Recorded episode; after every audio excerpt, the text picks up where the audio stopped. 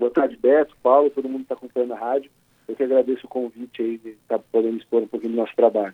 Sim, é, é, eu gostaria da gente começar falando é, como o, o, sindicato, né, e, e, o senhor como, como o coordenador do departamento jurídico e advogado, é, como o sindicato tem visto essa redução de salário por parte de alguns clubes nesse momento. Então, Beto, a questão não é nem a, a, o que a gente entende por possível, não. A questão é a validade dele. Né? Eu vou, como é, advogado e coordenador do departamento jurídico, eu tenho que me atentar à parte legal. E na parte legal, o que os clubes têm feito, é, a grande maioria, pelo menos quem tem acompanhado aí, os clubes têm, primeiramente, imposto isso ao atleta, né? Isso não é válido. A, as medidas do governo, junto à parte da, da, da provisória, que estabeleceu essa possibilidade de redução, ela vem de, de, encontro a um acordo entre clube e atleta, né? E na grande maioria também, é, a, a, medida provisória estabelece um percentual dependendo do salário do atleta. Então, é, alguns clubes, e quem tem acompanhado, está fazendo isso de maneira ilegal. Então, o clube que está fazendo de maneira ilegal corre bastante risco de ter um problema na justiça é, mais para frente. Dos clubes que a gente acompanhou que fizeram isso, se não me engano, só o Palmeiras fez tudo conforme a lei determinava. De resto, está todo mundo numa possível, é, um possível problema jurídico mais para frente. E, e, os jogadores é, têm procurado o sindicato nesse sentido de, de orientação quando o, os clubes estão é, impondo essa redução? Sim, sim, muitos jogadores procuram. A gente passou essa situação que é, é o, o que a medida provisória estabelece é a possibilidade de acordo entre clube e atletas, né? Então, que o atleta não era obrigado a aceitar essa situação do clube, iria muito do atleta entender isso e concordar com essa situação, do clube poder reduzir para ter uma situação menos gravosa na parte financeira do clube, mas o principal é que isso não é obrigatório, né? E acho que isso que o clube e os atletas têm em mente, é um acordo feito entre, em duas mãos, entre clube e atleta, de maneira individual, no caso aí que a medida provisória estabeleceu, né? Para que isso seja feito pra, com a anuência de todo mundo. Então não pode ser nada imposto pelo clube, que a gente acompanhou até pela imprensa mesmo, alguns clubes impondo, é, aqui no clube X é, vai ocorrer a diminuição, isso não é válido. Sem dúvida. É, é agora, um outro detalhe: o, o sindicato, e, o senhor que está há muito tempo aí, também tem entendido que, por vezes, os clubes estão usando essa pandemia como uma muleta, mesmo porque a situação dos clubes ela não, ela não está ruim em virtude da pandemia, ela já vinha ruim há muito tempo, né? com muitos clubes, inclusive, é, segundo algumas informações, são oficiosas, não são oficiais, é, tem clube que está com 13 terceiro do ano passado atrasado, com férias atrasadas, com falta de fundo de garantia, com atraso de pagamento de salário já há um bom tempo, né?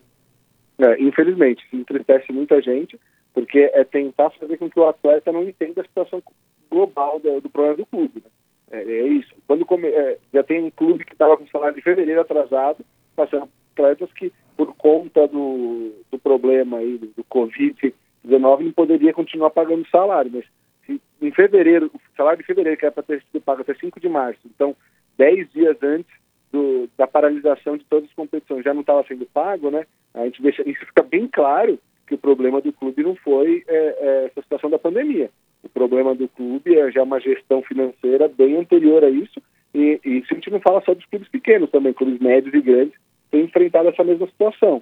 Na verdade, são poucos os clubes que estavam perfeitamente em dia com as suas obrigações trabalhistas aí, né, de pagamento de salário, fundo de garantia, impostos e tudo mais.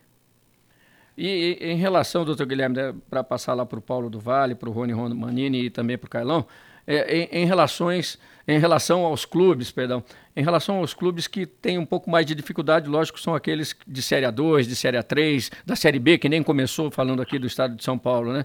É, como os clubes têm, como os jogadores estão encarando tudo isso, eles têm entrado em contato com vocês para pedir uma, alguma ajuda nesse sentido, é, para discutir com os clubes a respeito de salário, como tem sido a atuação do sindicato com essas é, categorias?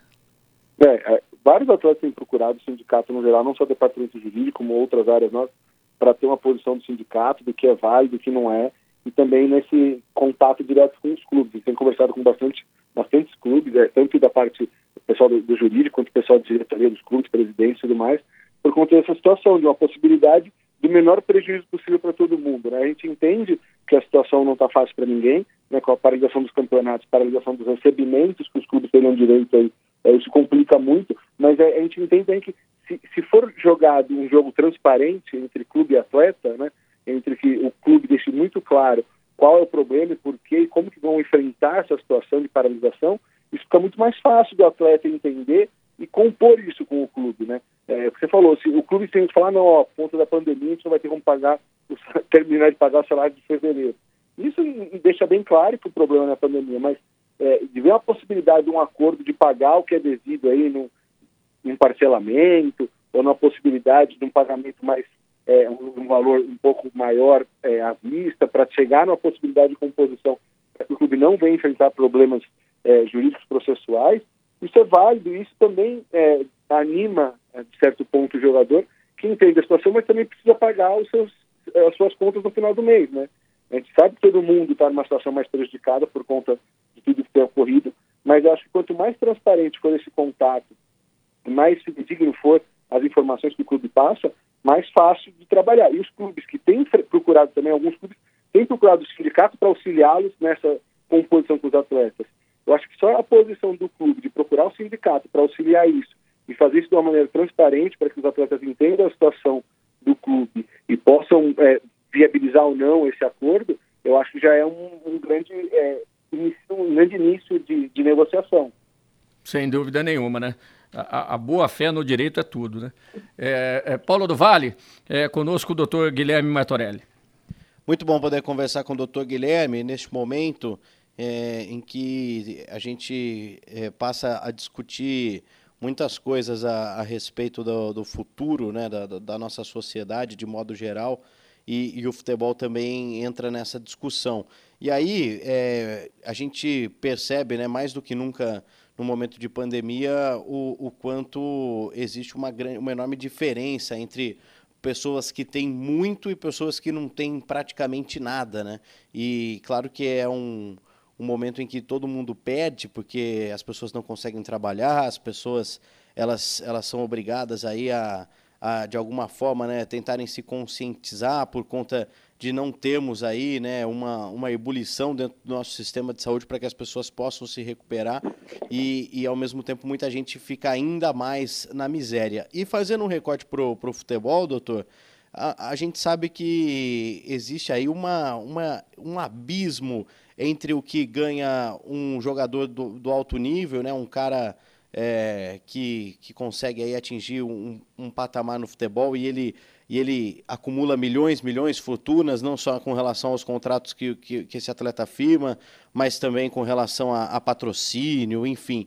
E o, o, que a gente sabe é que a, a grande parte, né, a, o, o, grande núcleo dos atletas não, não tem esse status, não, não ganham tanto assim.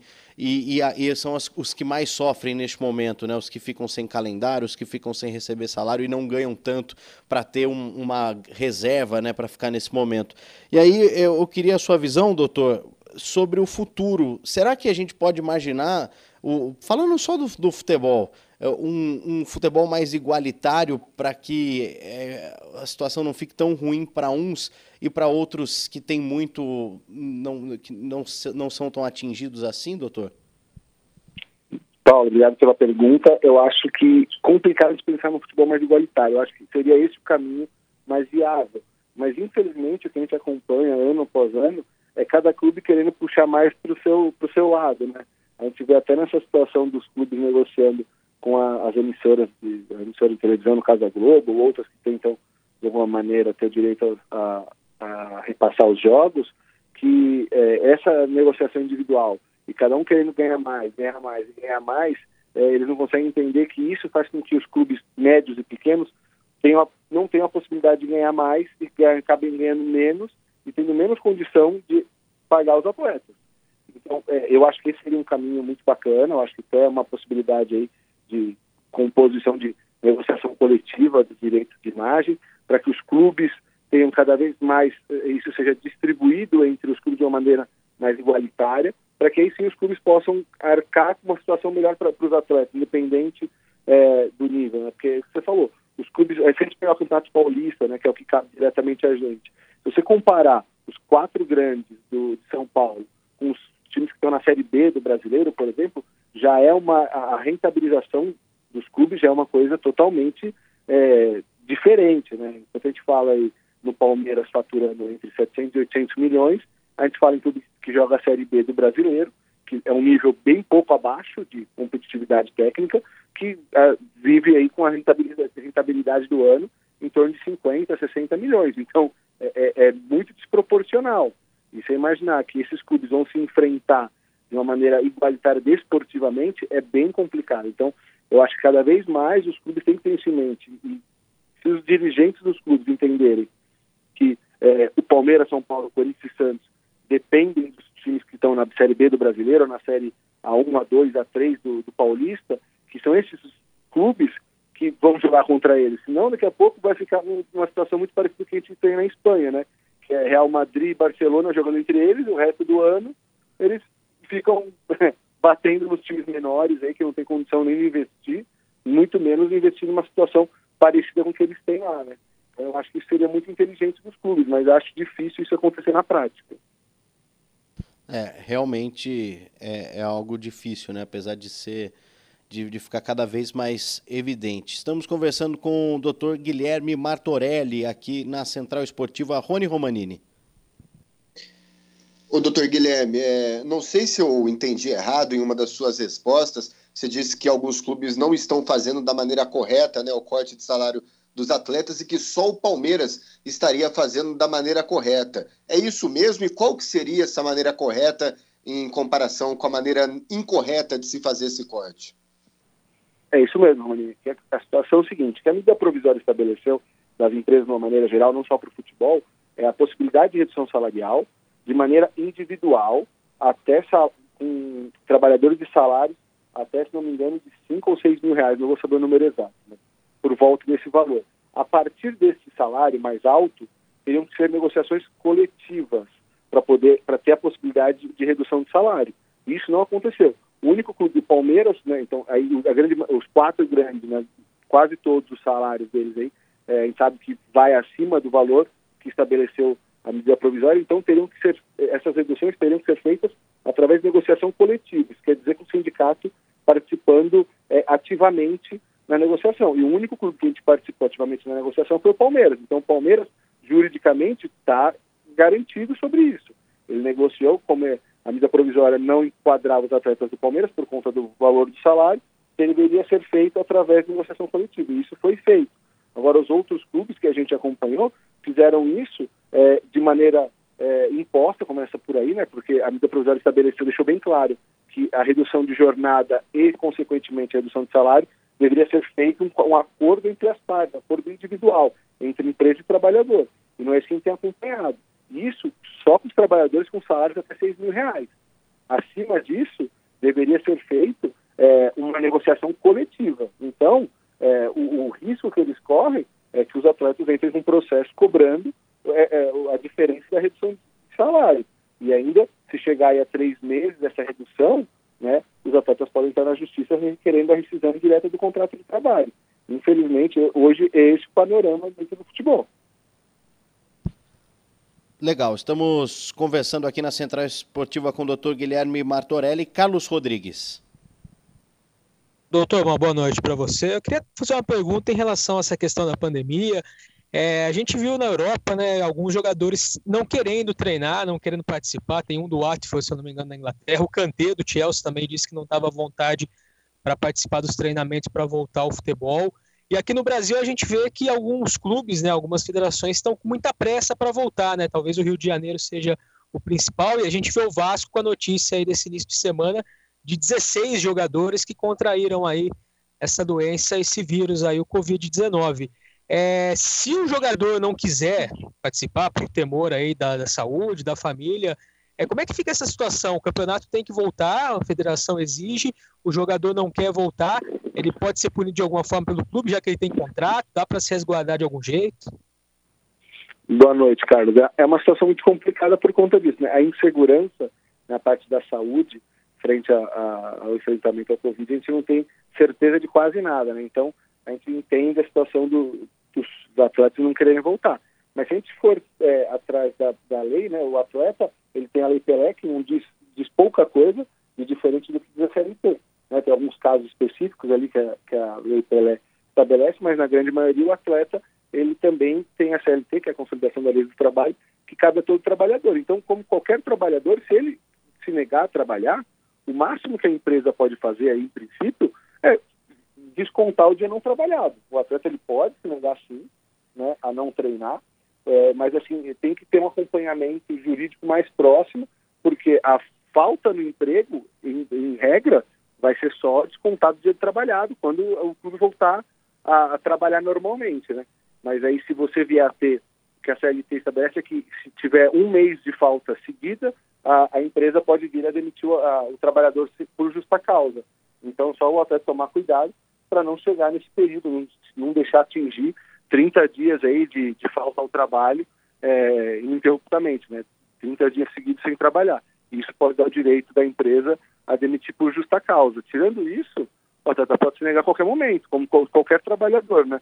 Você vê na rádio, a rádio fala, não, vocês têm que vir, você não estiver disposto aí, né? Não por conta do Covid ou por qualquer outra situação, se você não for trabalhar, o máximo que a rádio pode fazer é descontar o dia trabalhado.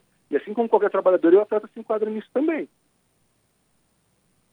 Tá certo. Doutor, é, agradecendo aqui a, a, sua participação, esclarecendo pontos importantes neste momento ainda nebuloso para a gente. Muito obrigado, doutor Guilherme Matorelli.